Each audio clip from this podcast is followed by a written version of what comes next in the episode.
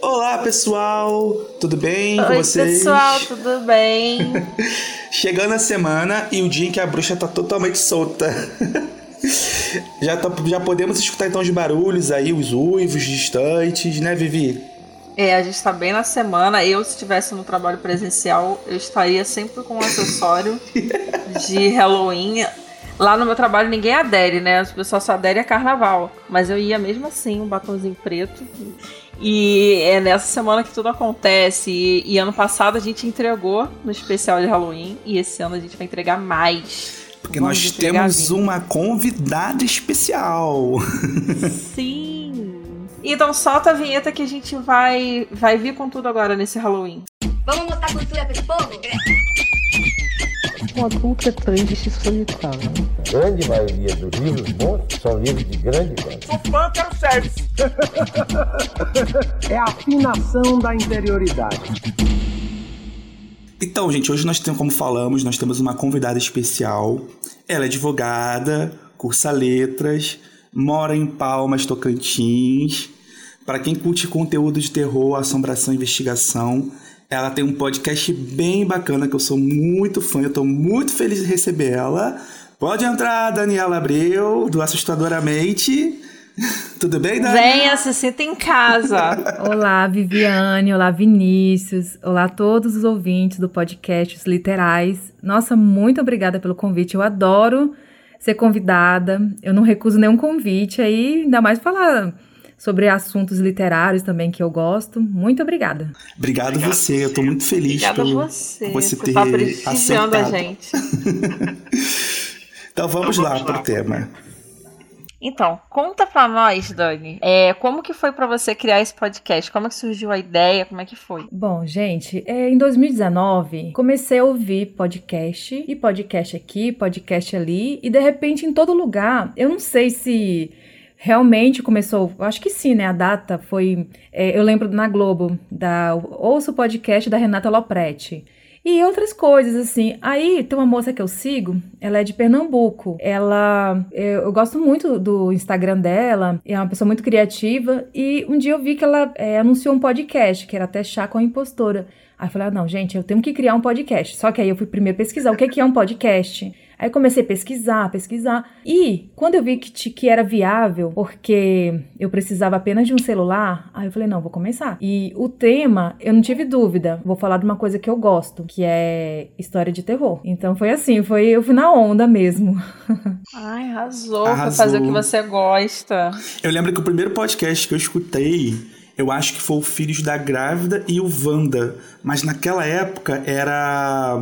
Tinha. é, Era naquele. Qual o nome daquele aplicativo? Eu esqueci o nome agora. Um, um laranjinha. Ah, É, aí eles não botavam junto, né? Eles botavam separado assim, porque não dava pra colocar é, uma hora de uma faixa. Tinha que fazer tipo igual um álbum de CD, igual um álbum de diva pop, assim, ou álbum de, de artista, de música. Era bem várias engraçado. faixas separadas. Aham. É, pois é, eu vi que tem podcast. Olha, pra mim, assim, que eu, eu sabia da existência de podcast. É, lembro lá fora do Brasil, tinha uma mulher que eu seguia e ela falava de podcast, mas primeiro era uma coisa tão fora, assim, pra gente, que a gente tava acostumado mais com outras redes, né? YouTube, Instagram, essas coisas, assim. Mas é, podcast, não, assim, pra mim que era mais nos, nos Estados Unidos. Eu lembro que um dia eu assisti uma série, eu não vou saber o nome dessa série, passou na Netflix, era uma série de terror, assim, meio, meio bobinha, assim, bem adolescente, não era muito boa, não. E girava em torno de áudios de podcast, então as pessoas ouviam, era tipo um assassinato e tinha esse podcast que já anunciava o que ia acontecer. Então, pra mim, que era uma coisa restrita aos Estados Unidos, mas eu vi que no Brasil tem podcast aqui no Brasil que são bem antigos, tipo o Nerdcast de 2000 e antes de 2010 já tinha. Então, assim, era uma bolha bem restrita. Então, se popularizou, principalmente na pandemia, né? Popularizou então essa bolha, ela ainda apesar de ainda continuar sendo uma bolha, né, gente? Eu espero que essa bolha ela, exploda, né? E a gente comece a bombar e, e até ganhar, que- por que não ganhar dinheiro com o nosso trabalho? É que é difícil, né, amiga? É demais. o que tá dando... Mas eu acho que virou a, a nova rádio, né? A gente ouve o podcast lavando a louça. Hum, A minha mãe delícia. ouvia o Good Times. Nossa, total. Gente, eu, eu, eu, eu virei a zumbi do podcast. Não faço nada na minha vida. É ouvindo podcast. E quando não é podcast, eu a- a- ouço o YouTube, eu não sento pra assistir nada, eu só ouço. Inclusive, aconteceu uma coisa engraçada, gente. Esses dias é, eu, eu estava ouvindo o podcast da Diva Depressão, que eu adoro. E só que eu coloco no bolso e vou fazer minhas coisas, mexer com a minha horta, fazer alguma coisa. E teve uma hora uma pergunta e eles modificaram a voz da moça. A moça falou assim: gente, eu quero ouvir meu áudio, mas eu não quero que a pessoa não me identifique aqui no trabalho. Aí eles brincaram, falaram assim: não, editor, modifica a voz. Só que eles modificaram tanto que não deu pra entender nada. Aí depois que eu fui lá, desocupei, eu fui comentar: poxa, gente, queria tanto ter ouvido o relato da menina. Aí o pessoal comentou, não, mas eles colocaram legenda. Aí começou, era só ler a legenda. E teve um que falou assim, gente, às vezes a pessoa tem deficiência visual, ela não viu. Aí eu falei, não, gente, é porque eu, não, eu só ouço, eu não assisto. Então, assim, pra mim é muito legal o podcast. Ai, amo. Agora tá na moda aqueles é, videocast, né? Acho que é videocast que fala, né? Que é o pessoal que entrevista e grava pro YouTube. Eu não sei se, se a maioria deles eles botam áudio no, no Spotify. Olha, tem alguns que sim, outros, é, eu não sei, eu vou falar assim que, eu não sei se todos colocam, né, mas tem pessoa que fala que é, ah, meu podcast, assim, mas pra mim que podcast é áudio, né, eu não sei, aí estão modificando áudio. um pouco o conceito aí de é, videocast, aí sim, você tá falando que é um videocast, vídeo com podcast, que depois a pessoa lança, mas... Ah, tudo é válido, né, gente? Mas é, é para mim, a questão da facilidade do podcast é que você não precisa nem pentear o cabelo, né? Como vocês, como vocês sabem. É só você pegar ali, desligar, você só aquecer a voz um pouquinho e tentar gaguejar Ah, o é. menos possível. Maravilha, sucesso. É, você não precisa de muita produção e você pode distribuir facilmente, de, de forma gratuita, faz, faz tudo gratuito, não precisa ter muito equipamento, nossa, perfeito. Então, Dani, vamos para a próxima pergunta. É, você costuma consumir bastante conteúdos de terror ou assombração? Gosta de ler algum livro nessa temática? Qual é a sua maior referência nesse assunto aí? Conta pra nós. Bom, ultimamente vou confessar pra vocês que o que eu ando consumindo de terror são os relatos dos ouvintes. Que eu vou ler, revisar antes, né? Comecei a revisar. Antigamente nem revisar eu revisava. E na hora era daquele jeito que quem, quem é meu ouvinte mais antigo sabe o tanto que eu melhorei. Mas assim, eu gosto bastante de ler, assim. Ah, infelizmente, com internet rede social, a gente e ansiedade, acaba não so- sobrando tanto tempo para leitura igual eu gostaria. E agora tendo é, essa faculdade para concluir, então assim, é, eu sempre me sinto culpada de pegar um livro para ler, sabendo que tem um livro da faculdade. Mas eu gosto muito de Stephen King, já li alguns dele, né? O Cemitério, o, é, o Iluminado, e tem outros que eu não sei o nome, que eu esqueci. E assim, e tem uma escritora nacional que eu gosto muito mesmo, conheci é, ano passado, que é a Larissa Brasil. Gente, é assim, encantadora, assim, a escrita dela, realismo mágico, e não é aquele terror que te causa um mal-estar, sabe? Que ele tem alguns escritores de terror que eles querem causar aquela estranheza de você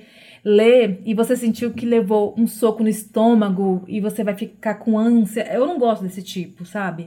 É, e o dela é tão gostoso que ela mistura um pouco das lembranças da infância. Ela tem uns, o- os cenários dela que ela recorda a avó, aquela coisa bem mágica mesmo. Então, pra mim, Larissa Brasil, quem não conhece, leia alguma coisa da Larissa Brasil. Tem Onde o Vento Faz a Curva. Ela escreve muito contos, né? Ela, eu compro os contos dela avulso no, hum, é, na Amazon. É, livro eu tenho um agora para terminar a leitura, que é Três, que é ela com outra escritora e é sobre bruxa. Esse eu não terminei de ler ainda não, mas assim é muito, muito boa a escrita dela. É autor independente? Sim, ela é de Goiânia. Ela ganhou prêmio. Tem uma associação dos escritores, é, prêmio. Ah, esqueci o nome. A ABEST. ABEST, Associação dos Escritores de Romance Policial e Terror. Ela já ganhou prêmio dois anos seguidos e, e ela lança a campanha no, Cata, é, no Catarse, né? Gente, ela assim, em 48 horas ela, ela bate o recorde, ela, ela consegue a meta dela. Ela é muito boa. Lá, é, Que legal. Larissa Brasil.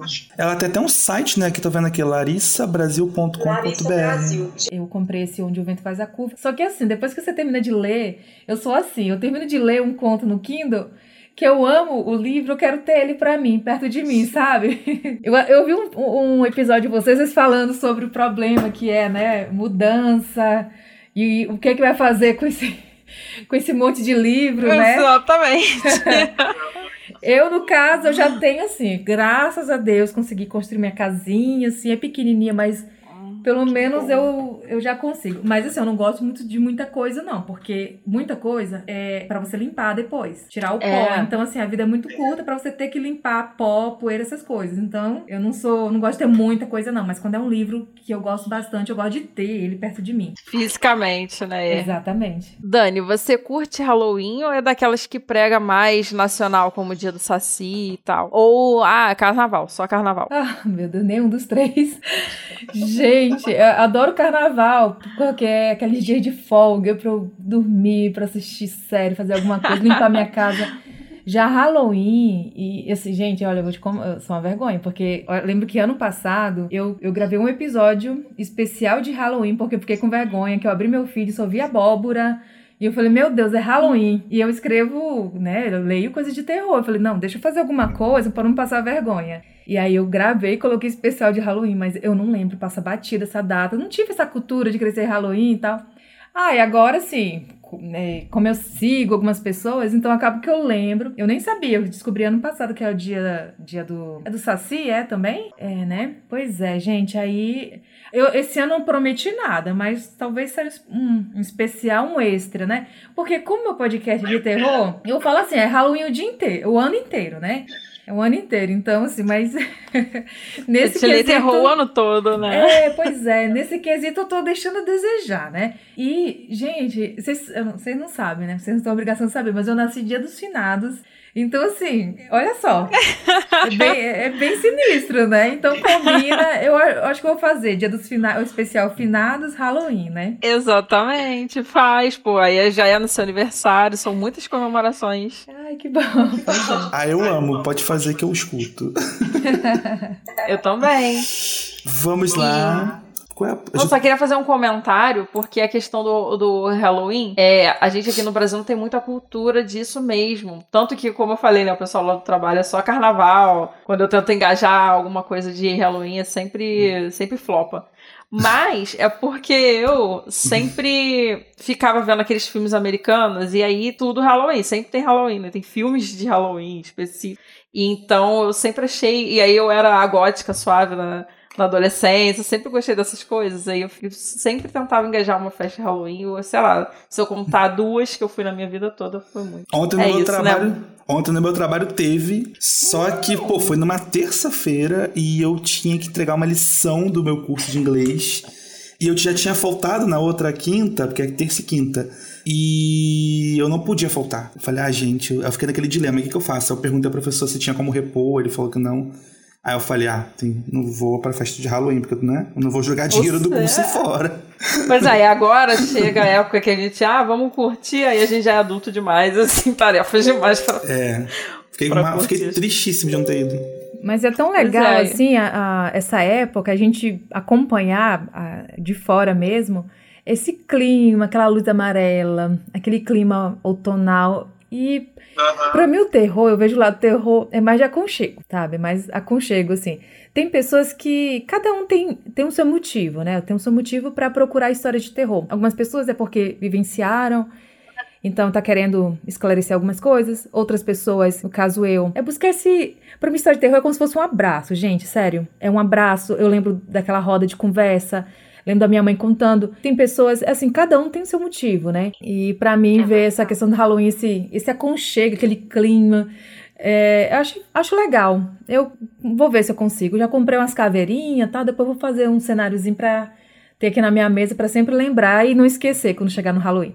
Poxa, mas eu amei essa perspectiva que você deu aí do terror de ser um aconchego e de serem histórias, pessoas contando histórias. Porque geralmente não é assim que o pessoal, o pessoal quer ver sangue escorrendo, o pessoal. Eu nunca tinha olhado, olhado por esse ponto de vista, né? Dos relatos. E, e aí você falando, eu lembrei, o meu pai, ele é pernambucano e ele traz muita história de espíritos e fantasmas da época dele, porque ele morava numa roça, tudo escuro, né? Então ele traz essas histórias. E aí eu fui fui transportada direto para direto para esse universo, assim. É um terror de forma diferente, como as pessoas costumam olhar, né? Exatamente. Eu vejo pelos alguns ouvintes meus, assim, que começam a seguir no Instagram.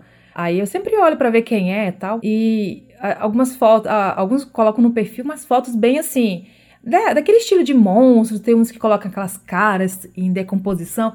E eu falei, gente, tomara que não se decepcione, né? Porque eu, eu não sou. Eu não gosto muito desse lado assim. Eu respeito totalmente, né? Respeito.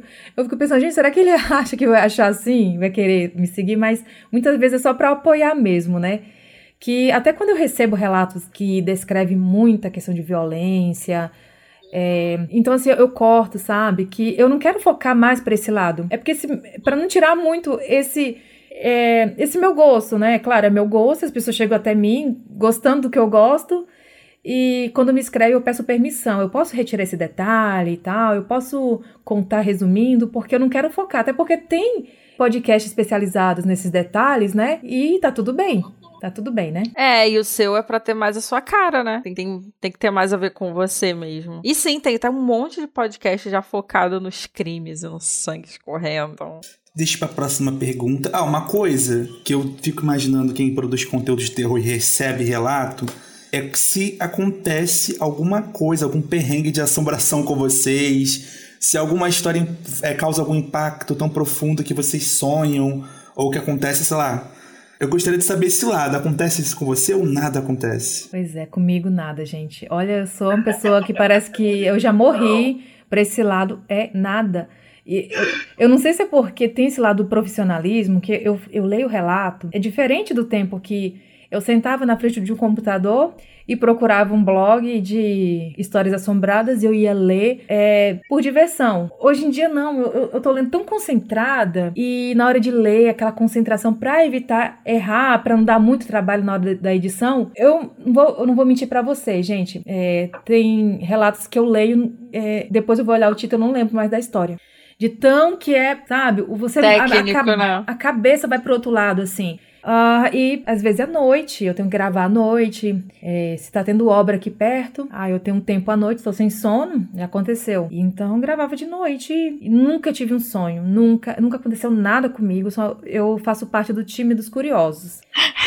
É, cresci ouvindo Eu quero histórias. saber com quem aconteceu, né? É. Eu, eu acho isso interessante, assim, porque eu também sou cética, eu sou, eu sou super cética, comigo nunca aconteceu nada.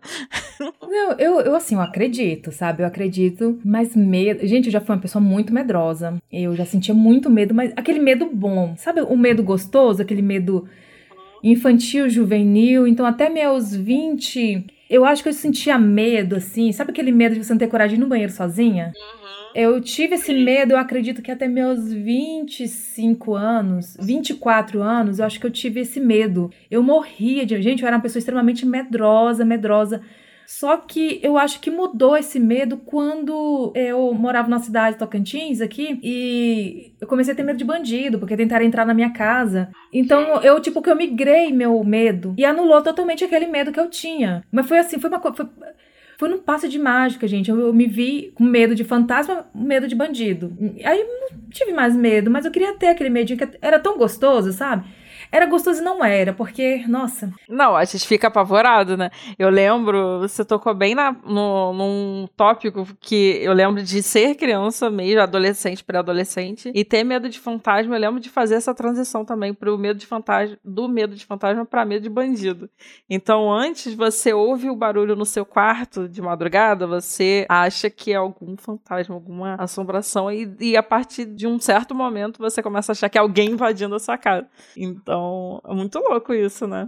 Hein, é bem aquele conceito daquela série American Horror Story, que ao invés de você transferir o medo pra, pra entidade, né, pra coisa, pra assombração, eu acho que os seres humanos fazem coisas durante, pelo menos até a quarta temporada eu já assisti, a quarta do Coven da Bruxa, né? Os seres humanos eram mais assustadores do que o, as entidades em si, né? É bem esse conceito. Eu acho que você já respondeu isso, mas a pergunta é: se algumas histórias que você lê, se elas ficam na mente, né? Ou se você separa bem a vida pessoal do assunto. A gente já falou sobre isso, você falou que hoje em dia consegue, né, fazer essa separação. Ah, totalmente. Não, não chega a me afetar. Nenhuma história, né? Nenhuma história. Bom, gente, eu já recebi um relato há uns, uns, dois anos, eu acho. Um ano, não, uns dois anos. Era um relato meio, meio estranho. Falava de um, de um relacionamento do homem, não sei qual a idade dele, com a menina de 16 anos. E aí, eu nem li o relato inteiro, pra você ter uma noção. Na hora que eu cheguei nessa parte, eu escrevi para ele e pedi para ele se ele reescrevesse pra minha história, modificando a idade, que a gente, né, enfim, eu achei bem complicado. Ele nunca me respondeu, eu excluí o, relato dele. E outras coisas também que eu recebo, é, muitas vezes não é proposital. As pessoas têm aquela cultura de. É, como é que fala? Falar de uma forma mais pejorativa das religiões de matriz africana, ou então coloca uma palavra que eu entendo como, como, é, como se fosse bullying e tal. Aí, isso aí, no caso, eu modifico. Eu nem pergunto se a pessoa autoriza, é que eu sei que a intenção não foi pelo, pelo contexto da história, eu sei que não é, não é a intenção, né? Por exemplo, a pessoa fala assim, ah, eu fui em tal lugar porque eu não sabia que era do candomblé ou da umbanda. Então, assim, mas eu não vou culpar essa pessoa, porque eu sei que ela cresceu sabendo, achando que aquilo é errado, não sei. Então, eu já modifico, eu tiro essa parte querendo entender como se fosse uma coisa proibida de ir, porque é uma coisa do mal, né? Então, assim... É aquela coisa que a gente tá, tem, que se, tem que trabalhar isso todo dia, as pessoas terem consciência e eu recebo muito relato de pessoas que fazem parte das, dessas religiões de matriz africana. E, e é isso, gente. A gente tem que tomar cuidado, né? As pessoas estão aprendendo. Com o tempo, as pessoas aprendem que não tem uma religião certa. Não tem problema também você não ser nenhuma religião. Tem problema você não respeitar, né? Desrespeitar os outros. Verdade. Arrasou, porque eu, eu escuto, não só seu podcast, escuto outros conteúdos que eu não vou. É, eu tenho. Eu fico muito incomodado quando a pessoa não faz esse filtro. Tem alguns, alguns que não fazem. E realmente eu fico assim, eu falo, ah, ela vem relato de gente da religião X. Aí eu nem escuto, porque eu acho que a própria religião quando não acredita nas coisas, já quebra o clima do terror, né? Quando já vai falando, ah, que é tudo é do diabo, fala assim, poxa, acabou o clima do terror. Tem mais o que. É.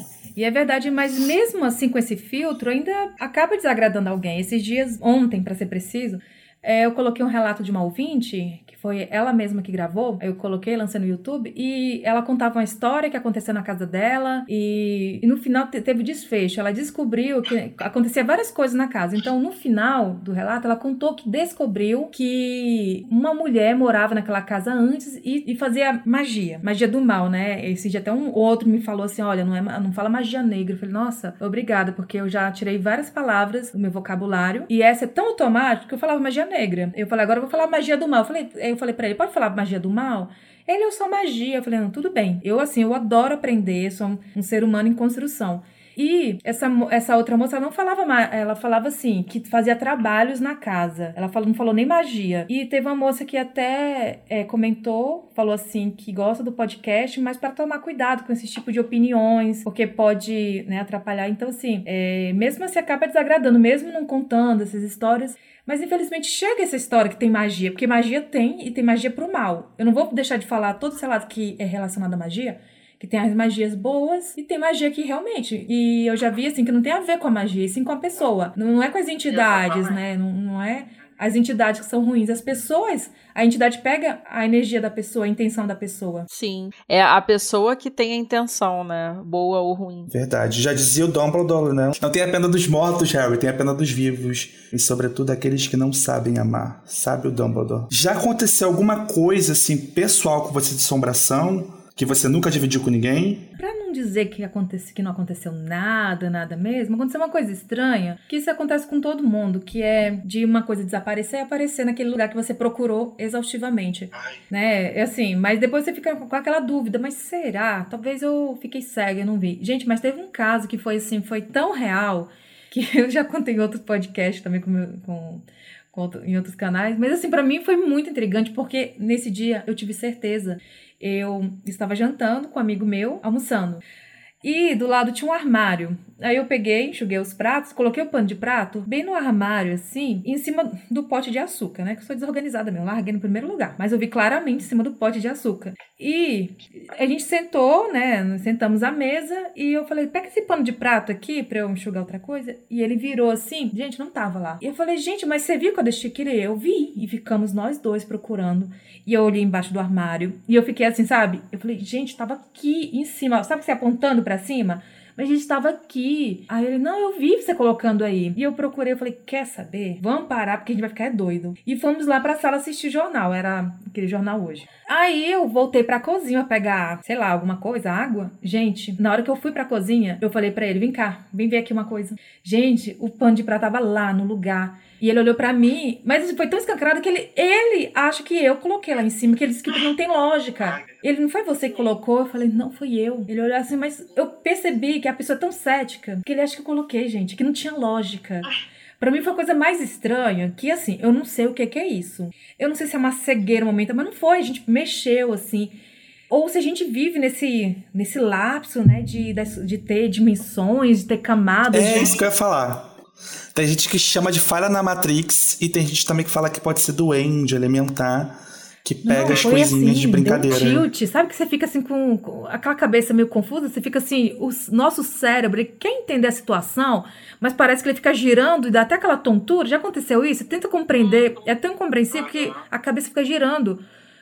Pra mim, isso é sobrenatural, porque é sobrenatural, não é assim, não tem a ver com fantasma, mas é, pra mim isso é sobrenatural, porque não tem uma explicação. Não tem uma explicação científica, né, pra isso. Uhum. É igual o déjà vu. O déjà vu a gente não, não, você não consegue explicar. Aquela sensação de você. Eu já estive aqui, eu conheço esse lugar, eu já vivi isso aqui, essa situação. É normal até uns 15 anos, mais ou menos, diz que é normal essa sensação. Eu já vivi, né? Porque nosso cérebro, nossa memória tá ali trabalhando, ainda tá se formando, mas depois de adulto já não é mais. Pois é, e eu tive recentemente déjà vu. Ficar assim, cara, eu tenho certeza que isso aqui já aconteceu.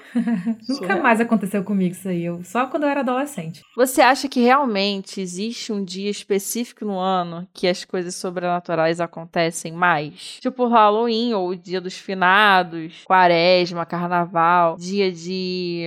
o dia da Sexta-feira Santa. Olha, mais de histórias antigas, né? De histórias antigas, sim. Ah, pelo menos aqui no Brasil, a questão da quaresma acontecia, pelo menos no interior. Gente, hoje em dia, se acontece, as pessoas nem percebem mais. Tá todo mundo com a mente tão ocupada. Hoje em dia a pessoa não ouve nem a conversa, a pessoa pergunta, ela não ouve nem a resposta da pergunta que ela fez. Verdade. A pessoa pergunta, você vai responder, ela tá já olhando, ela já tá pensando na próxima pergunta que ela vai fazer. Então assim, né? Tipo, sem tempo pro sobrenatural, gente. Sem tempo. Não tem tempo, olha. Mas antigamente acontecia muito, né? A pessoa tinha muito respeito de essa questão de quaresma, acontecia muita coisa. Mas hoje em dia, eu não sei, eu não sei se vocês, mas eu eu acho que ultimamente não tem uma data específica. Acontece com pessoas específicas, eu percebo isso, né? E geralmente pessoas que estão passando por alguma situação difícil ou de É tristeza, né? Pessoas que estão com depressão ficam mais né, vulneráveis. Pessoas que estão. Eu vi casos de pessoas que, que tá tendo briga na família, os pais se separando. Fica mais vulnerável também. Pessoas que estão com raiva, briga na casa, apare... isso acontece. Isso acontece mesmo, isso é real, sabe? Se tá aquele clima pesado na casa de briga, aí sim, pode acontecer. Isso atualmente tá- tá nesse, tá nesse formato, assim, o- a questão dos acontecimentos. É, dizem que al- al- alguém da religião espírita me falou que você, dependendo da sua frequência, você pode vibrar numa frequência que é a- a mesma de espíritos que. Você vai vi- vibrar na mesma frequência de alguns espíritos que estão ao redor. Ao redor. Então, se, se, se você estiver na frequência de espíritos estão sofrendo, ou que são obsessores, ou que fazem coisas ruins, você pode acabar se conectando com eles e aí vendo coisas, ou sonhando coisas, ou sentindo coisas. Da mesma forma também que é o contrário, né? Quando você se conecta com uma energia muito, muito em cima, né? Você, quando você pensa muito em coisas religiosas, coisas do. Sei lá, não sei se a palavra certa é bem, acho que é bem, né? Coisas iluminadas, bota assim.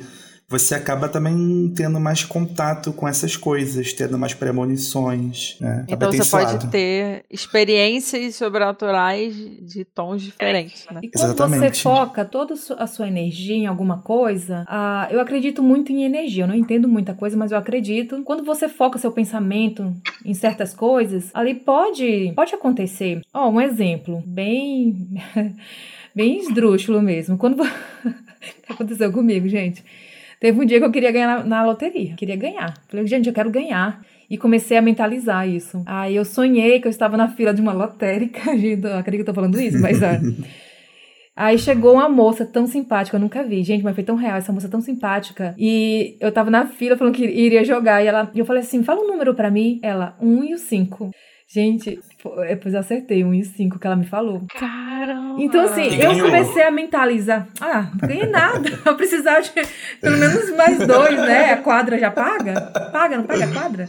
Acho que Ih. paga. Eu também sou Aí- péssima com isso. Aí, eu, aí o que acontece? Eu falei, gente, eu não- aí eu já gastei minha energia. Ah, eu pensei em outras coisas. Aí eu, eu mudei o foco. Eu falei, ó, tá vendo? Se eu quiser mentalizar muito, eu vou ganhar loteria, mas não quero, eu sou preguiçosa até de mentalizar. Então, assim, Tem que usar energia mental. cansa, não cansa?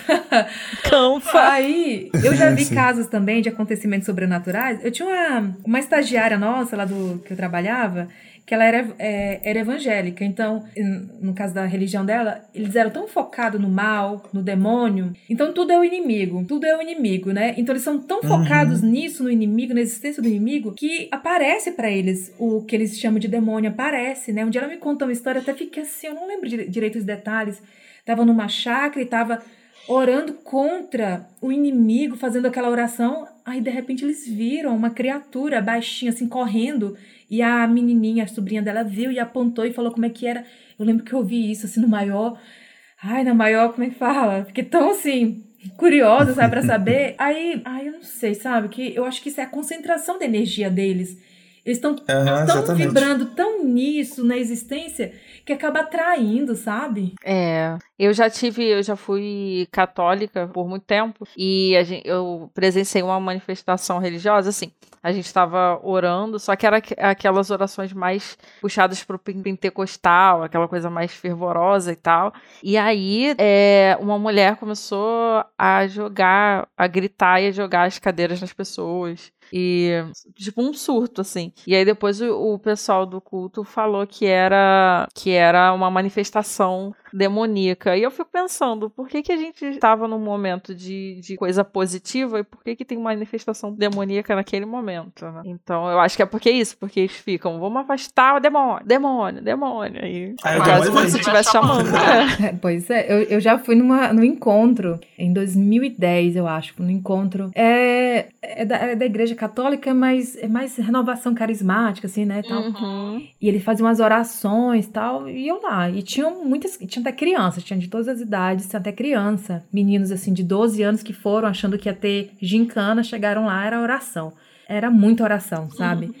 E aí, aí teve um dia que eles. Eu estranhei que a gente tá. Fomos tomar banho. é, Tinha um acampa- acampamento, foi três dias, eu acho. Aí quando voltamos, eles cercaram a quadra assim e colocaram meia luz e começou. Eu fiquei só olhando aquilo e eu, assim, muito esperta, sabe? A mente muito ligada, olhando, observando tudo. De repente começou, desabou, gente. Começou a cair, gente. É, mas é. Aí começou a cair. Aí beleza, aí os menininhos lá, e eles eram bem danadinhos, tinha uns três, só queria bagunçar. É, durante as orações lá, os ensinamentos, tinham que separar eles porque eles conversavam, queria fazer graça. Gente, aí de repente eu fechei os olhos, comecei só vendo, de vez em quando eu abri assim, até os meninos caíram. De repente, eu, eu com os olhos fechados, de repente eu ouvi aquele- aquelas pessoas que oravam, circulando, né? Concentraram ao meu redor, eu percebi que tinha um círculo ao meu redor, querendo derrubar, vamos derrubar essa mulher. E eu fiquei lá, falei, só se me der uma rasteira, só pensei assim. Gente, eu não caí, eu não senti, não senti nada. Mas assim, alguma coisa aconteceu que até as crianças, aqueles meninos atentados, caíram. E eu não senti nada, fiquei assim, gente. Aí tinha uma moça lá que ela era bem, ela tinha uma história de vida bem complicada, ela, ela gritava, ela chorava muito. Teve um dia, que uma hora que teve que tirar ela, porque não era o, o demônio. Inclusive, ela até falou que viu o demônio. Nessa época não era, eu não perguntei, mas ela falou que tinha visto até o demônio. Mas ela, assim, era a questão da vida dela. Acho que foi uma vida muito difícil a vida dela. Então, ela Tadinha. assumia aquela energia toda, mas enfim. Para você ver, tem coisas sobre, para mim isso é sobrenatural, até dentro das religiões, né? Porque a gente tá aquele uhum. ciclo de energia ali, todo mundo vibrando na mesma energia, isso dá um certo poder. Infelizmente ou felizmente não dá. me afetou. É, eu, eu nesse dia eu participei disso e eu caí. Eu, eu já tinha participado de algumas sessões dessas e eu nunca caía, né? Todo mundo caía em volta de mim. E nesse dia veio, fizeram a mesma coisa, fizeram um círculo em volta de mim e eu caí também. E eu não sei te explicar o que, que aconteceu até hoje. Eu acho, eu acho, num ponto de vista assim, mais espírita, é, essas religiões elas não têm costume de fazer limpeza, né? Então acho que talvez algumas, algumas alguns espíritos se aprove é, de bom óbvio aproveitaram o momento para tirar a carga negativa nesse porque retiro te cria todo o clima, né? Acho que isso foi retiro, não foi? Sim, foi. Cria o meu todo foi um o clima. seu também, né, Dani? Eu também já participei de um retiro, mas só que foi, foi nessa vibe também. Eles criaram esse clima, fecharam as portas, a coisa horrorosa.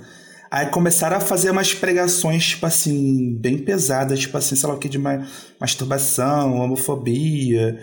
E eu fiquei, gente, que clima pesado. E eles falando lá para que pro treco ruim sair da, homofob, do, da homossexualidade, homossexualismo, no caso.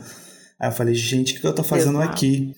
Aí eu pensei, o que eu tô fazendo aqui? Mas eu lembro que quando acabou aquela, aquele momento, que eu também não caí, obviamente, é, eu fui falar com as pessoas. Falei assim: olha só, é, eu sou gay e tal, confessei ao padre. Ninguém me distratou na hora, mas depois ninguém, todo mundo parou de falar comigo. Exato. É. Isso é horrível. E eu acho que isso assusta, hoje em dia, me assusta mais do que qualquer manifestação sobrenatural mesmo. Vamos para os quadros então? É, então, por fim, agora a gente vai para os relatos que a Dani cedeu para a gente generosamente. Três relatos para cada um de nós ler e comentar. Então vamos. Obrigado, Dani. Vamos lá. Agora esse vai ser o quadro revi é, revivido, que estava morto. Histórias literais. Solta a vinheta.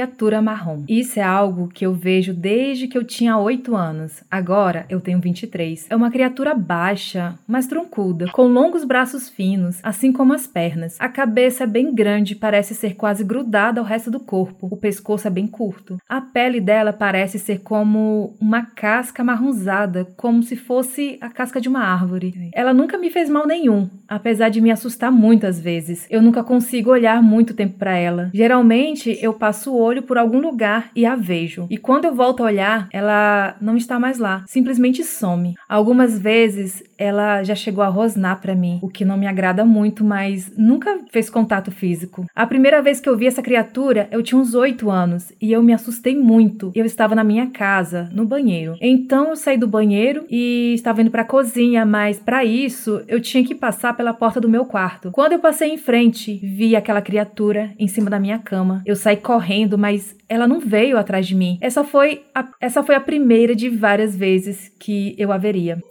Eu nunca contei isso para ninguém, e o motivo principal é que ninguém mais via, apenas eu. Não importava o lugar. Eu a via no banheiro da escola, na casa dos meus amigos ou familiares. Na rua, eu cheguei a ver algumas vezes, mas como eu era o único que a via, com o tempo acabei pensando que poderia ser algo da minha cabeça, que fosse apenas minha imaginação.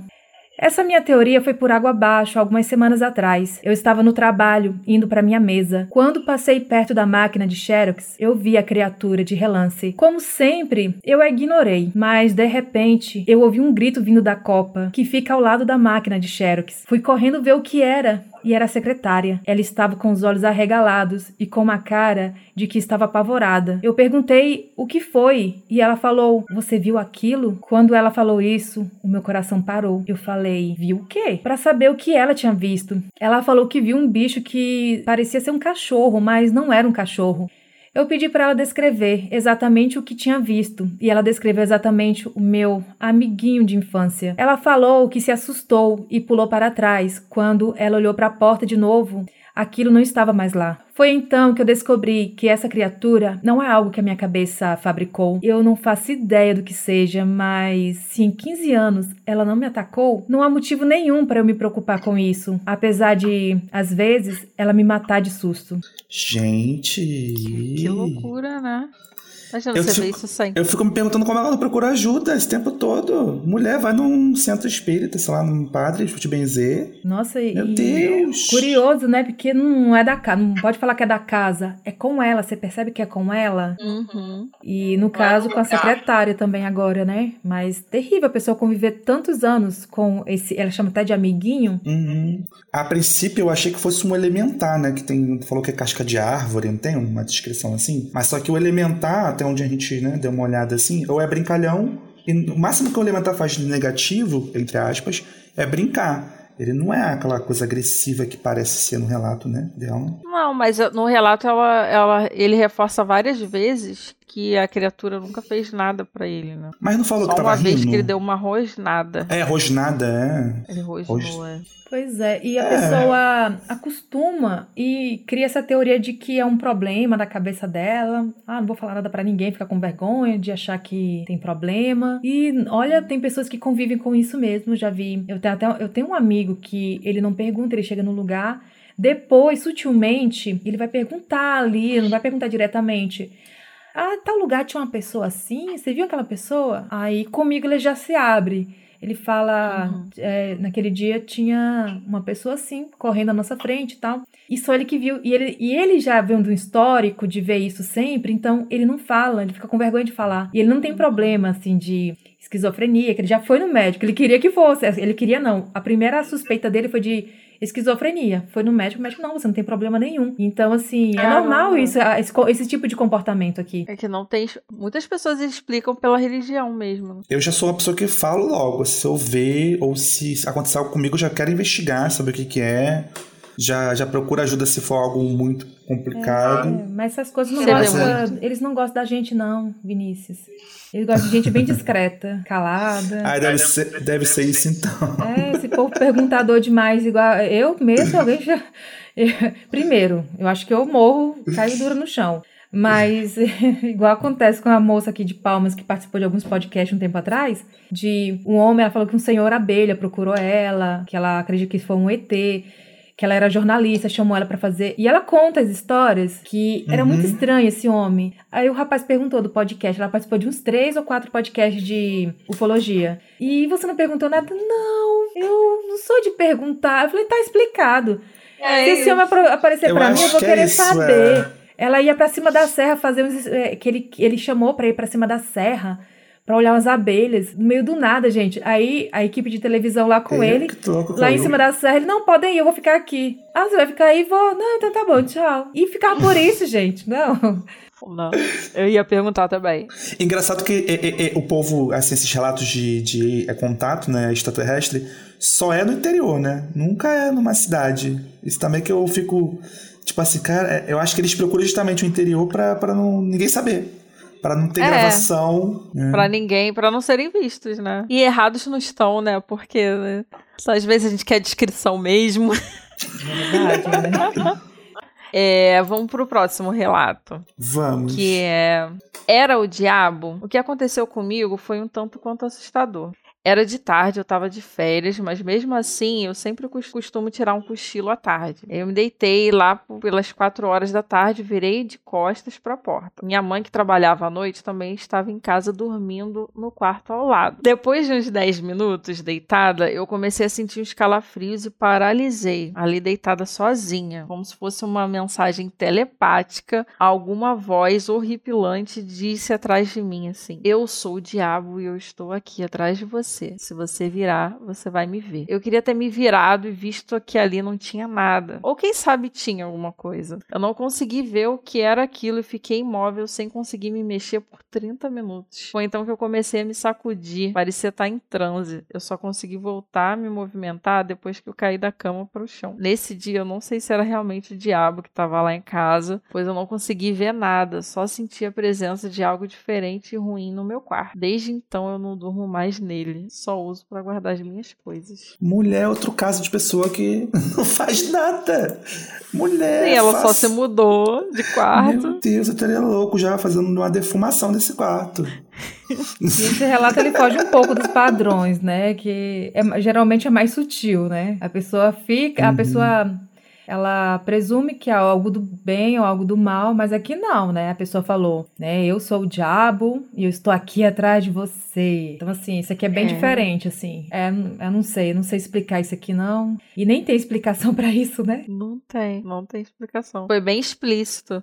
Mas é isso, a pessoa pode ouvir, né, coisas. Eu, eu acho que tudo é, pode ter algum, algumas coisas, algumas coisas não, mas tudo pode ter alguma explicação psicológica. E aí gente nunca vai saber se foi espiritual ou psicológico. Uhum, verdade também. Outra coisa também que a gente pode considerar é que pode também, para quem acredita, obviamente, em espíritos, pode ser um espírito zombente, zomb, é, que tá zombando, né? E não pode ser o diabo também, o. Então, é, sei lá, fica o questionamento aí levantado também. Uhum, pode ser isso também. Vamos pro próximo, então, gente. Último. O homem, o homem bobo, e ele é lobo. Há um tempo atrás, eu estava tomando conta dos meus dois primos para os meus tios. Um deles tinha três anos e o outro um ano de idade. Nós estávamos tomando café da manhã, então meu primo de três anos olhou para o lado da sala e começou a rir histericamente. Eu perguntei: Ah, por que você está rindo tanto? O que é tão engraçado? Ele só apontava para o outro lado da sala. Então eu falei: é, Levanta e me mostra. Então ele andou até o outro lado da sala e ficou em pé do lado do sofá. Ele apontou para cima, para a parede vazia. Eu olhei e falei: O que é? Eu não estou vendo nada. Então ele falou: É o homem bobo. Eu olhei para ele e para a parede. Não tinha nada lá, mas ele continuava rindo histericamente.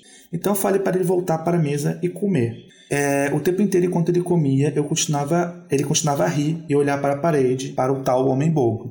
Depois de um tempo, ele falou: O homem foi embora. Eu perguntei para ele como o homem como o homem se parecia e ele falou que ele voava e apontou para o teto. Duas noites depois, os meus avós foram jantar na casa dos meus tios.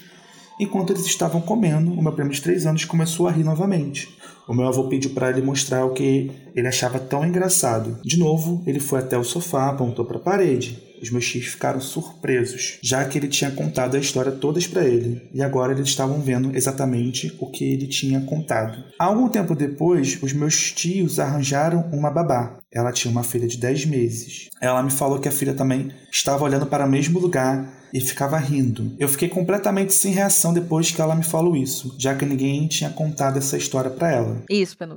O meu filho às vezes vinha para o quarto quando ele tinha uns dois anos e ficava no escuro, sem poder ver nada.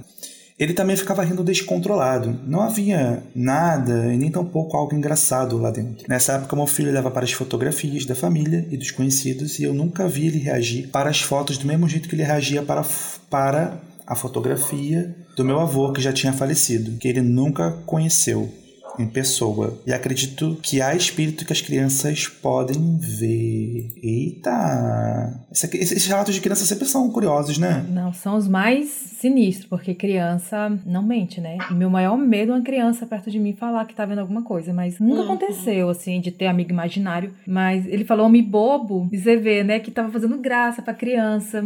Uhum. Exatamente o que o Vini tinha amigável. falado, era um espírito zombeiteiro, né? Que faz Aham. zoeira. Eu, eu, assim, ela dá a entender que, a, que a- o filho dela, eu não sei se, eu não entendi isso, se o avô, é, porque ela falou dois avós, né, o avô que, que ia pra almoçar, que ia sair pra jantar, né, ela tomava conta dos, né, do- das crianças, dá a entender de que esse espírito pode até ser o avô, né, porque ela, a criança, o filho dela ri pra fotografia no final, Do vai que é. jeito, é. É, mas esse avô ele não conheceu em pessoa, que ele fala assim, né? São dois avós, né, Não, teve um, tem um que, é, um que tá vivo, que foi Tá vivo. a- a- almoçar ou jantar na casa e apareceu lá, o homem bobo apareceu lá pra ele, pro menininho. Aí depois Uhum. é, ele criou essa teoria, o pai, né, do menino, criou essa teoria porque ele viu a alegria do filho vendo a foto do avô, que ele nunca conheceu e que, e que já tinha falecido. Então, acho que faz sentido, Hum. né? Esse desfecho dele, eu acho que faz sentido, sim. Faz. É. E tem muito caso assim, né, de criança, tipo, que vê um, um- uma, a- uma outra criatura, um, um espírito, e aí fala que foi que é o primo dele. é, Que a criança fala, ah, eu sou seu primo. Aí ele conta pra mãe, ah, veio aqui uma criança dizendo que é meu primo. E aí a mãe é aquela criança, é aquele sobrinho dela que morreu três anos atrás. Ai, gente, sinistro, meu Deus. Uhum. Ai, Pois é, eu também morro de medo de relatos de criança. Tem, acho que tem uma série na Netflix que é só sobre isso, sobre um garoto que tem uns relatos muito loucos, assim, e aí é um documentário, né? E aí é bem tenso, é bem tenso o documentário. Mas eu fico me apegando no ceticismo, não, são só relatos. Só que sim, relatos desse tipo, que não tem explicação. Como é que ele nem sabia que tinha um primo que morreu três anos atrás e ele vem me dizer que é o priminho dele.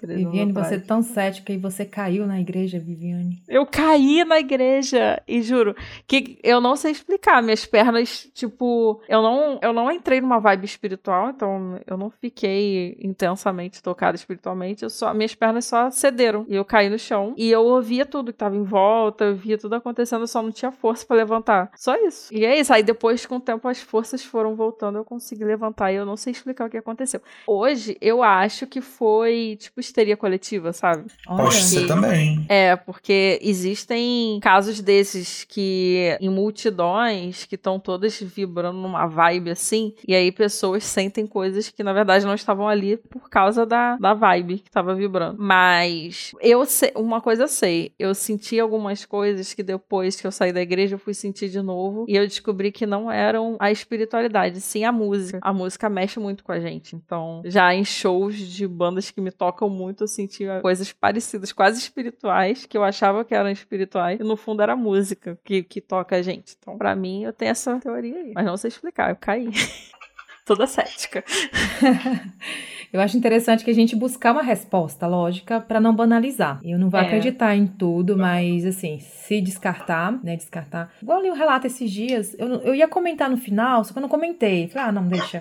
Eu não sou obrigada, não preciso comentar em tudo, não. Mas eu pensei, a moça, o relato da moça girava em torno da geladeira que abria sozinha, assim. E eu fiquei pensando em a borracha, como é que estava? Tava em dia? Lá em casa tinha uma geladeira também, com a borracha mas eu não comentei. Então, já que ela mandou o relato, então para mim já tá ali subentendido que estava tudo ok com a borracha da, da geladeira, Sim, né? É. Enfim, mas assim, a gente não pode banalizar, né? Porque tem gente que vive, tem gente que tem uma vida horrível por causa de alguns acontecimentos, né? Sim. E a, e a gente, eu acho que cada pessoa. Isso, e essas coisas, esses relatos sobrenaturais, eles são muito pessoais. Porque tem, leva em conta o que a pessoa passou na vida, o que ela tá sentindo naquele momento. Que momento, que fase da vida que ela tá vivendo, onde ela tá, que tipo de sentimento que aquela fase ou aquele lugar estão passando para ela. Então, assim, é tudo muito particular. A gente não pode banalizar justamente por isso. A gente não faz ideia do contexto geral. Por mais que a pessoa tente explicar, tem coisas que nem ela sabe que estão afetando aquela situação e podem trazer essa experiência, né? Então, vamos para o quadro Literatretas, em que nós contamos para vocês, é, ouvintes, alguma fofoca, alguma curiosidade de alguma algum escritor ou, no caso aqui nesse episódio, vamos falar de cantor escritor. Então solta a vinheta. Ela não presta porque ela é mentirosa, porque ela é falsa. E você é o quê? Fofoqueira!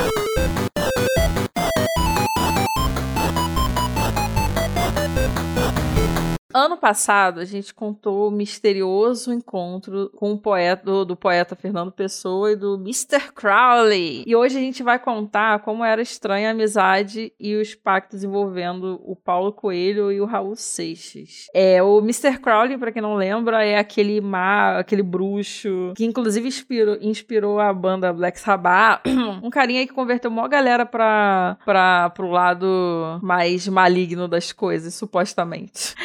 É, ele influenciou músicos, artistas, enfim. E inclusive Paulo Coelho, né? E Raul Seixas também. É, e aí o Raul e o Paulo, eles se iniciaram nessa doutrina aí chamada Telema, escrita pelo Crowley. Anos depois, o Paulo Coelho disse que renegou sua iniciação por ter entrado em contato com o demônio e se reconciliou com o catolicismo. Algumas músicas têm referência a esses estudos de iniciação da lei Telema, como a sociedade alternativa. As pessoas que seguem essa lei mística, elas dizem que nem Raul era disciplinado com os rituais mas que todo esse envolvimento trouxe consequências para o escritor. Para o caso do, do Paulo Coelho, né? É, como a gente pode ler na biografia do Paulo Coelho, ele diz o seguinte: sentiu na casa um leve cheiro de queimado, vistoriou as tomadas e os eletrodomésticos e não encontrou nada errado. Era o cheiro macabro das velas que pareciam permanentemente acesas, iluminando no velório da Santa Casa a desencarnação daqueles mortos. Junto com os surtos de tontura que iam e vinham, percebeu que o apartamento estava tomado tomado por uma bruma escura, como se o sol sumisse de repente e nuvens cinzentas invadissem a casa. Por um instante, ele implorou que estivesse vivendo, que estivesse vivendo o momento mais temido pelos usuários de droga, uma bad trip.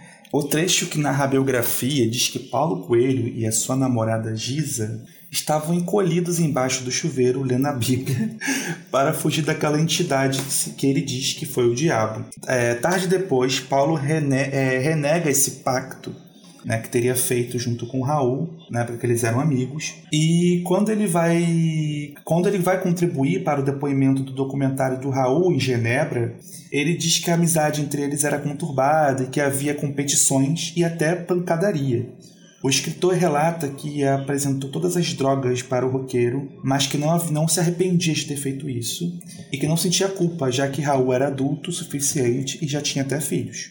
Nesse exato momento que ele, narra, ele fala sobre isso, uma mosca começa a, a pousar sobre ele e a incomodá-lo de dar o depoimento. Ele diz que achava que era estranho, pois em Genebra não havia moscas. Então ele termina, ele interrompe de dar esse depoimento e vai matar um inseto. E ele até brinca dizendo que era o Raul. anos depois, em outro depoimento ao Fantástico, em, em, em, ah, quer dizer, acho que é anos atrás, né? Ele, em um depoimento ao Fantástico, em 89, ele conta que havia feito uma viagem é, pelo mundo com sua atual mulher e que estavam em um campo de concentração em Munique. De repente, ele viu uma figura misteriosa de um senhor que ele diz que disse a ele: daqui a uns dois meses deveria a Amsterdã. Ele tinha traumas da experiência com Raul no estudo do misticismo e de magia. Dois anos depois, o senhor entra em, uma, em um café em que Paulo estava na Holanda e ele diz que ele, aquele senhor se tornou seu mentor em magia. E assim acaba essa fofoca. O que, que vocês acham disso, gente? Ai, achei muito legal. Eu gosto. Eu assisti um documentário do Raul Seixas e tinha depoimento do Paulo Coelho dessa parte, dessa. que ele fez parte de um grupo, né, que fazia um tipo de magia. Tinha até uma parte, assim, até virei meu rosto, que ele sacrificava animais, mostrava. E aí, mas o Paulo Coelho falava de uma forma assim: nossa, o Raul estava envolvido com as coisas, assim. aí tinha depoimento da esposa do, do Raul também, falando que vinha essas sombras, assim, na casa dela. Eu não. Aí, no caso, nesse caso, focou mais no Raul, não tanto no Paulo Coelho. Eu não sabia dessa parte. E eu gosto muito, já li o Diário de um Mago. Aquele filme transformou, transformou a minha vida. Assim, eu. Minha vida, sério. Eu achei muito bacana aquele livro. Ele falava, eu não sei se até que ponto que é verdade, que é mentira, né? Mas ele é muito envolvido com essa questão de, de magia, né? Uhum. Eu já sou um pouco cético, assim. Eu, eu confio e desconfio, porque lá naquele episódio do anterior que a gente falou do, do, do encontro do, do Pessoa e que o, o Crowley sumiu, né, no relato, desapareceu. Eu, às vezes, eu acho que pode até ser um marketing, assim. Eu desconfio que possa ser um marketing Pode calculado para vender livro, né? Não sei. Mas também não, eu desconfio, mas também respeito. Eu acabo também dando a brecha pro pra acreditar. E pode mas, assim, ser é... drogas, né, gente? Sempre pode ser drogas. Não podemos descartar. Eles falam tudo chapado, entendeu? Então, assim, Mas, qualquer gente, experiência ali pode é, ser drogas. É muita coincidência também. O, o, o, o Paulo Coelho é o acho que eu tô mais lido, né? Será que foi pacto? É. Levanta essa... É o cara mais lido do Brasil. A mosca, né? Porque tem tudo a ver. A mosca na sopa, uhum. né? Eu sou a mosca. Eu tenho. Pousou na sopa. Que pousou na sua sopa, é verdade. Gente, eu morro de medo dessa música. Eu não escuto essa música. Juro pra vocês, eu não sei Sério? porquê. Essa música me dá um, uma agonia, um. Não sei se é a ideia do Raul essa criar uma agonia. Mas eu tenho medo dessa música, eu não escuto. Eu sempre é, pulo essa música. Eu cantava na minha, aquela... na minha infância essa música. Ah, essa música eu não escuto. Tem aquela música dele, Guitar, né? Já ouviram? Essa eu acho mais bonita. Eu gosto dela. Então, mas ele tá falando de alguma coisa mística também. Eu sempre achei essa letra meio surreal, assim, meio espiritual, sabe? Ele fala. Ele fala assim: ó, eu, e eu que já andei pelos quatro cantos do mundo procurando, foi justamente num sonho que ele me falou. Ele quem? Hum. É, gente, eu lembrei de uma coisa. Antigamente, na década de 90, o pessoal comprava fita com pregação. Eu sempre vou para esse lado de igreja porque eu fui evangélica. Eu, eu sou de cidade pequena, então não tinha como fugir. E você comprava aquela fita com pregações, assim. Eu lembro, minha mãe colocava pra gente ouvir, e eu morria de medo. Era, se aproximava os anos 2000, era um medo. Gente, não sei se vocês viveram essa época, vocês são tão novinhos aí, cara de novinhos.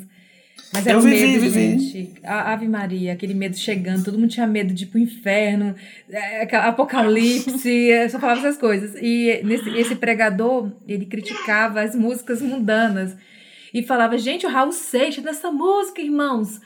Eu nasci há 10 mil anos atrás, irmãos. Ele tá falando que é o próprio demônio. Quem nasceu há 10 mil anos atrás? Então, assim.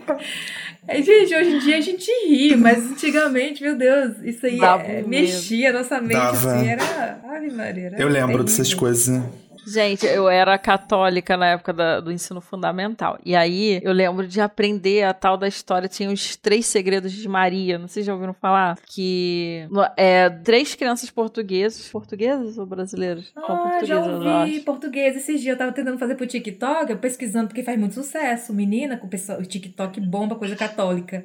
Eu fiz sobre santos, os santos é, incorruptos. Bombou, tô quase um, assim, quase um milhão de visualizações. E eu falei, deixa eu caçar alguma coisa de catolicismo pra eu fazer, meio misterioso. Aí eu cheguei nesse, mas eu não fiz, não. Achei. Era muito longo, não ia dar pra fazer. Mas continue. Então, mas é isso, tem, é, é uma história de é, três crianças viram Nossa Senhora em Fátima, Portugal. E aí ela, Nossa Senhora falou, ó, vou revelar pra vocês aí três segredos e vocês só podem revelar os segredos pro resto do mundo em épocas quando, quando eu disser que pode. E aí foram os dois primeiros segredos, eram um era a Primeira Guerra Mundial, o outro era a Segunda Guerra Mundial. E o terceiro, a, a- a- só a irmã Lúcia que sobreviveu até velhinha, morreu uns anos, pouco tempo atrás. Ela virou freira, né? Uma das crianças. Ela revelou o tal, o tal terceiro segredo, né? Eu nem sei se é verdade, mas eu lembro de ter lido um site que o terceiro segredo de Fátima era que o, o tal do era, sei lá, terceira guerra mundial e depois vinha o apocalipse.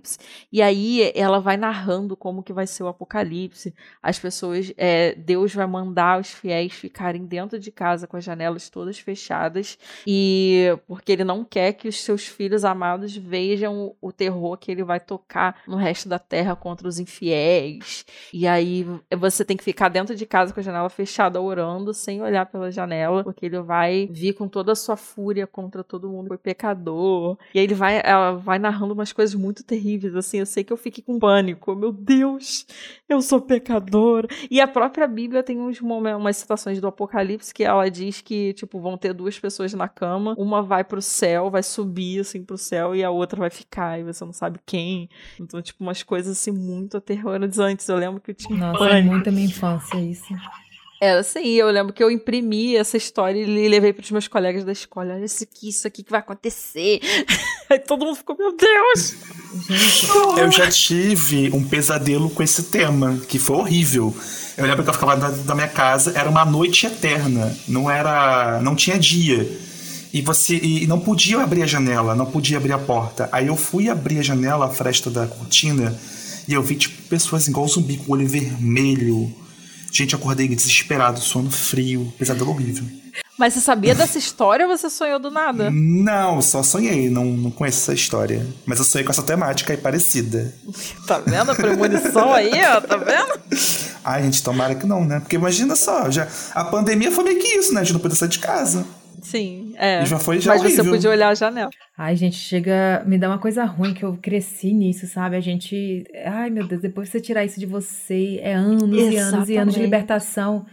Que é tudo pautado no medo, né? No medo, no medo. E aí, quando foi. Eu tava com um sobrinho criança esses dias aqui, um tempo atrás. Eu já tá, fez nove, mas na época ele tinha uns quatro anos. E esse menino tava desobediente, sabe? Não queria me obedecer. E eu não tinha nada nas minhas mãos, sabe? E de repente eu não pode fazer isso. Por quê? Porque é pecado. Eu, gente, eu.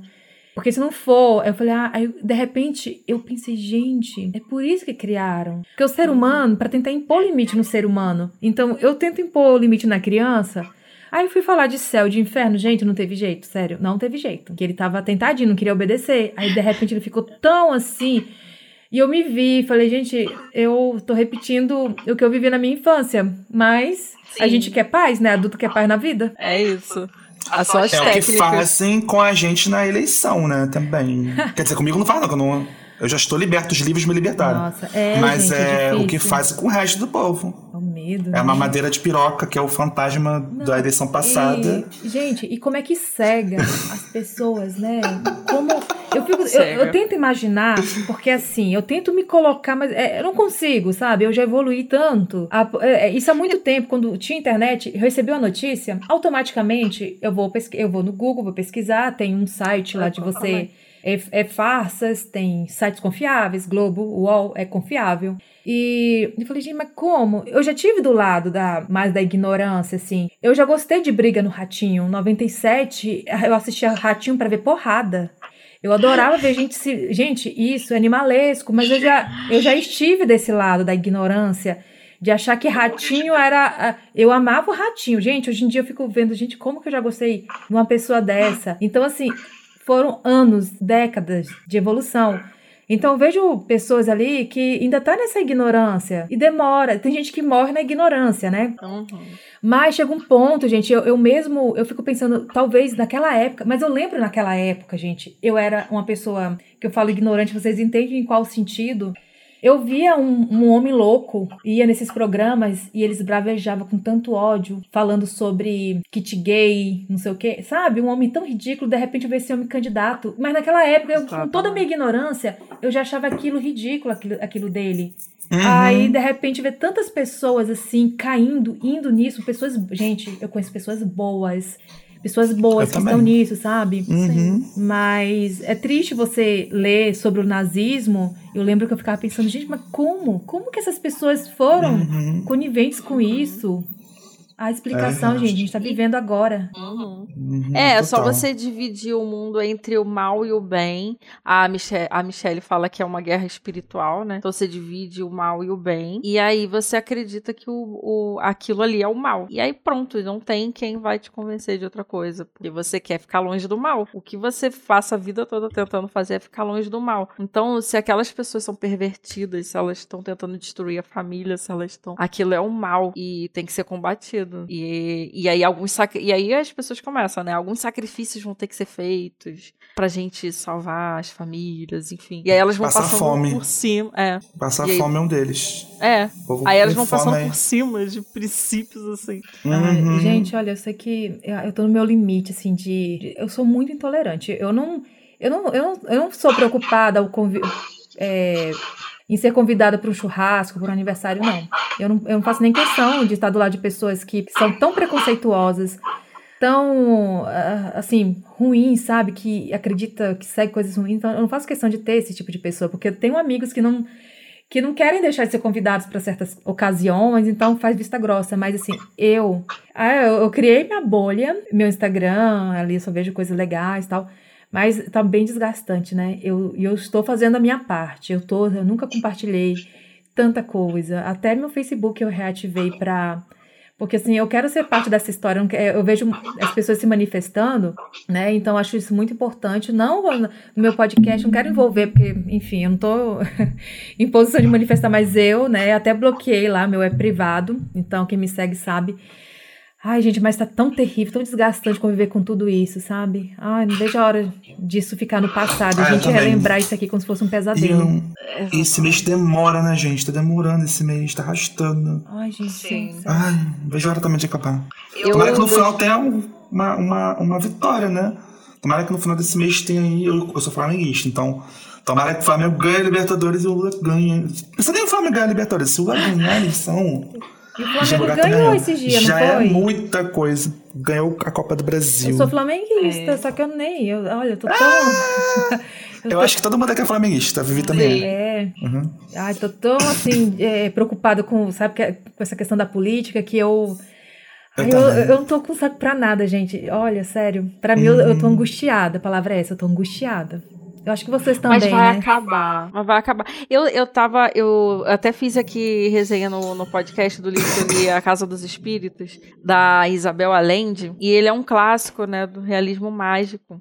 E eu tava. O, o livro é A Casa dos Espíritos, então você acha que é alguma coisa sobrenatural. E tem, de fato, a protagonista, ela é evidente. Então ela passa a vida dela toda vendo espíritos e ouvindo os espíritos e prevendo coisas, enfim, ela passa a vida toda envolvida com isso. Só que o terror real do livro é a ditadura do Chile, né? E aí eu fiquei tão apavorada no final do livro, porque o final do livro é o candidato de. Tá, essa, esse momento de polarização igualzinho nosso. É, o que aconteceu no Chile foi igualzinho nosso. O candidato de esquerda ganhou. E as pessoas foram pra rua à meia-noite comemorar, cantar e fizeram uma festa. E pouco tempo depois veio o golpe militar da direita, extrema-direita doída. E aí foi um massacre, né? O, a ditadura de Pinochet no Chile. E Uhum. eu, eu fiquei tão assustada. Quando eu terminei esse livro, eu fiquei tão apavorada. Porque é como se fosse um pesadelo que não acaba, né? Você vê.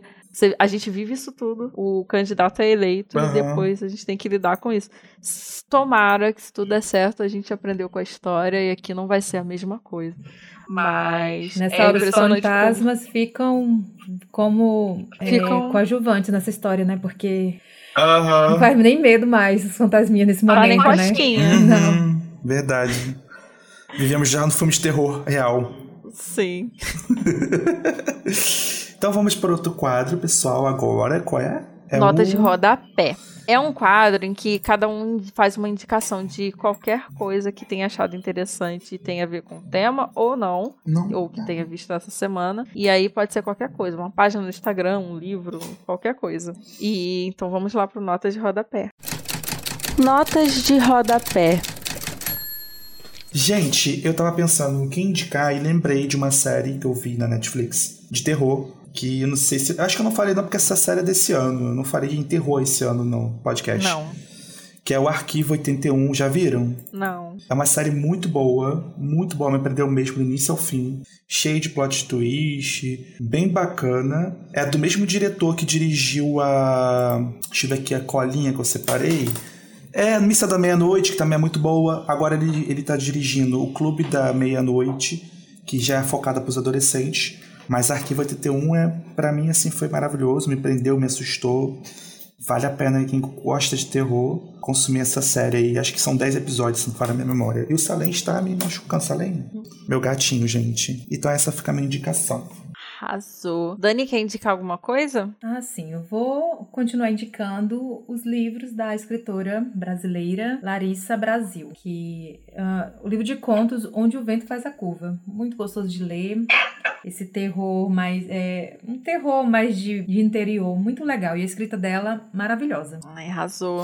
Arrasou. Arrasou! No- O livro que eu vou indicar se chama Nossa Parte da Noite. É um livro de Mariana Henriques e é uma, uma escritora aqui da América Latina e é um livro, um livro também que fala de terror e ditadura militar ao mesmo tempo. E aí é aquela coisa, né? O, a- o terror ele vai ficando fichinha perto do que aconteceu.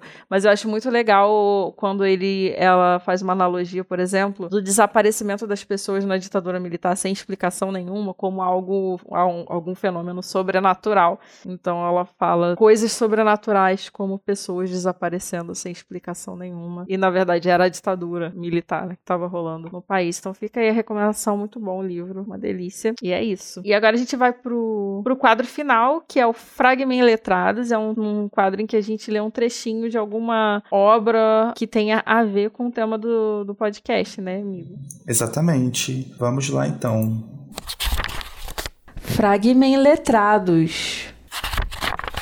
Sozinha com sua alma. Uma mulher está sentada sozinha em sua casa. Sabe que não há mais ninguém no mundo. Todos os outros seres vivos estão mortos. Batem a porta. Sozinha com sua alma, de Thomas Bailey Aldrich. Acho que é isso. Em Antologia da Literatura Fantástica. E que tem Adolfo Bi- Bioy, Cesares e Jorge Luiz Borges. Imagina só esse cenário, hein? Sozinha no mundo desse microconto. Ninguém na Terra e alguém bate a porta. Você ficaria feliz por ser resgatada por outro ser humano ou ficaria triste? É assim que eu pensei esse conto. Faz sentido, eu ficaria com medo. Eu também. Porque vai. Vamos supor que seja um cenário é, de apocalipse, né? Que não tem ninguém. Essa pessoa vai querer fazer o que com a gente? Vai querer nossa comida? Vai querer nossa roupa? Vai querer ajudar? Ou se for. Eu acho que é mais para essa vibe, né? Não sei se. Ah, Se a pessoa construir esse conto mais essa pensando nisso. solidão, é, essa solidão dela, muitas vezes eu acho que a gente já se sentiu igual essa mulher que em casa sozinho no mundo pode ter milhões, mas pra você não tem ninguém, né? Aquele momento de introspecção, mas que é passageiro, graças a Deus, né? É, eis que batem a porta, né? E aí você pode ver alguém entrando nesse seu mundo em que você tá se sentindo sozinha, alguém chega. Pode ser assim também. Legal. Então, gente, chegamos ao fim, infelizmente, do nosso, nosso tema de Halloween. Queremos agradecer muito a Daniela por ter generosamente se disposto a participar. Sou muito fã dessa podcast. Quer deixar o contato? Como é que as pessoas acham você nas redes sociais? Sim. Gente, muito obrigada. Adorei esse bate-papo, né? A gente fugiu um pouquinho do tema, porque não tem como, né? Ficar só no tempo de Halloween, que a gente, né? Somos seres humanos e tal.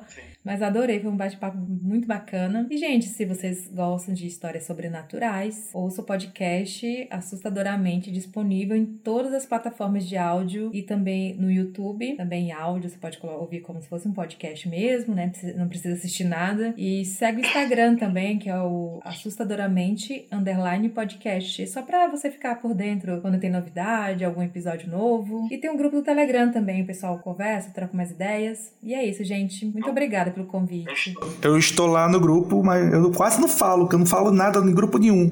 Eu também estou na do, da DEA também, do Não Inviabiliza, eu também ah. quase não comento. Estou em político também do Janones. A... Eu também! Ai, meu Deus, não vejo a hora de acabar de ser do grupo do Janones, não aguento mais. É, retweetar as coisas do Janones, gente. Eu, virei a cachorrinha do Janone. Tudo que ele pede, eu faço. Eu também, eu também. A gente tá no janonismo, doida pra sair. Janonismo cultural. Meu... Não, sério, eu fico olhando assim, nossa senhora. Mas é isso, Ai, gente.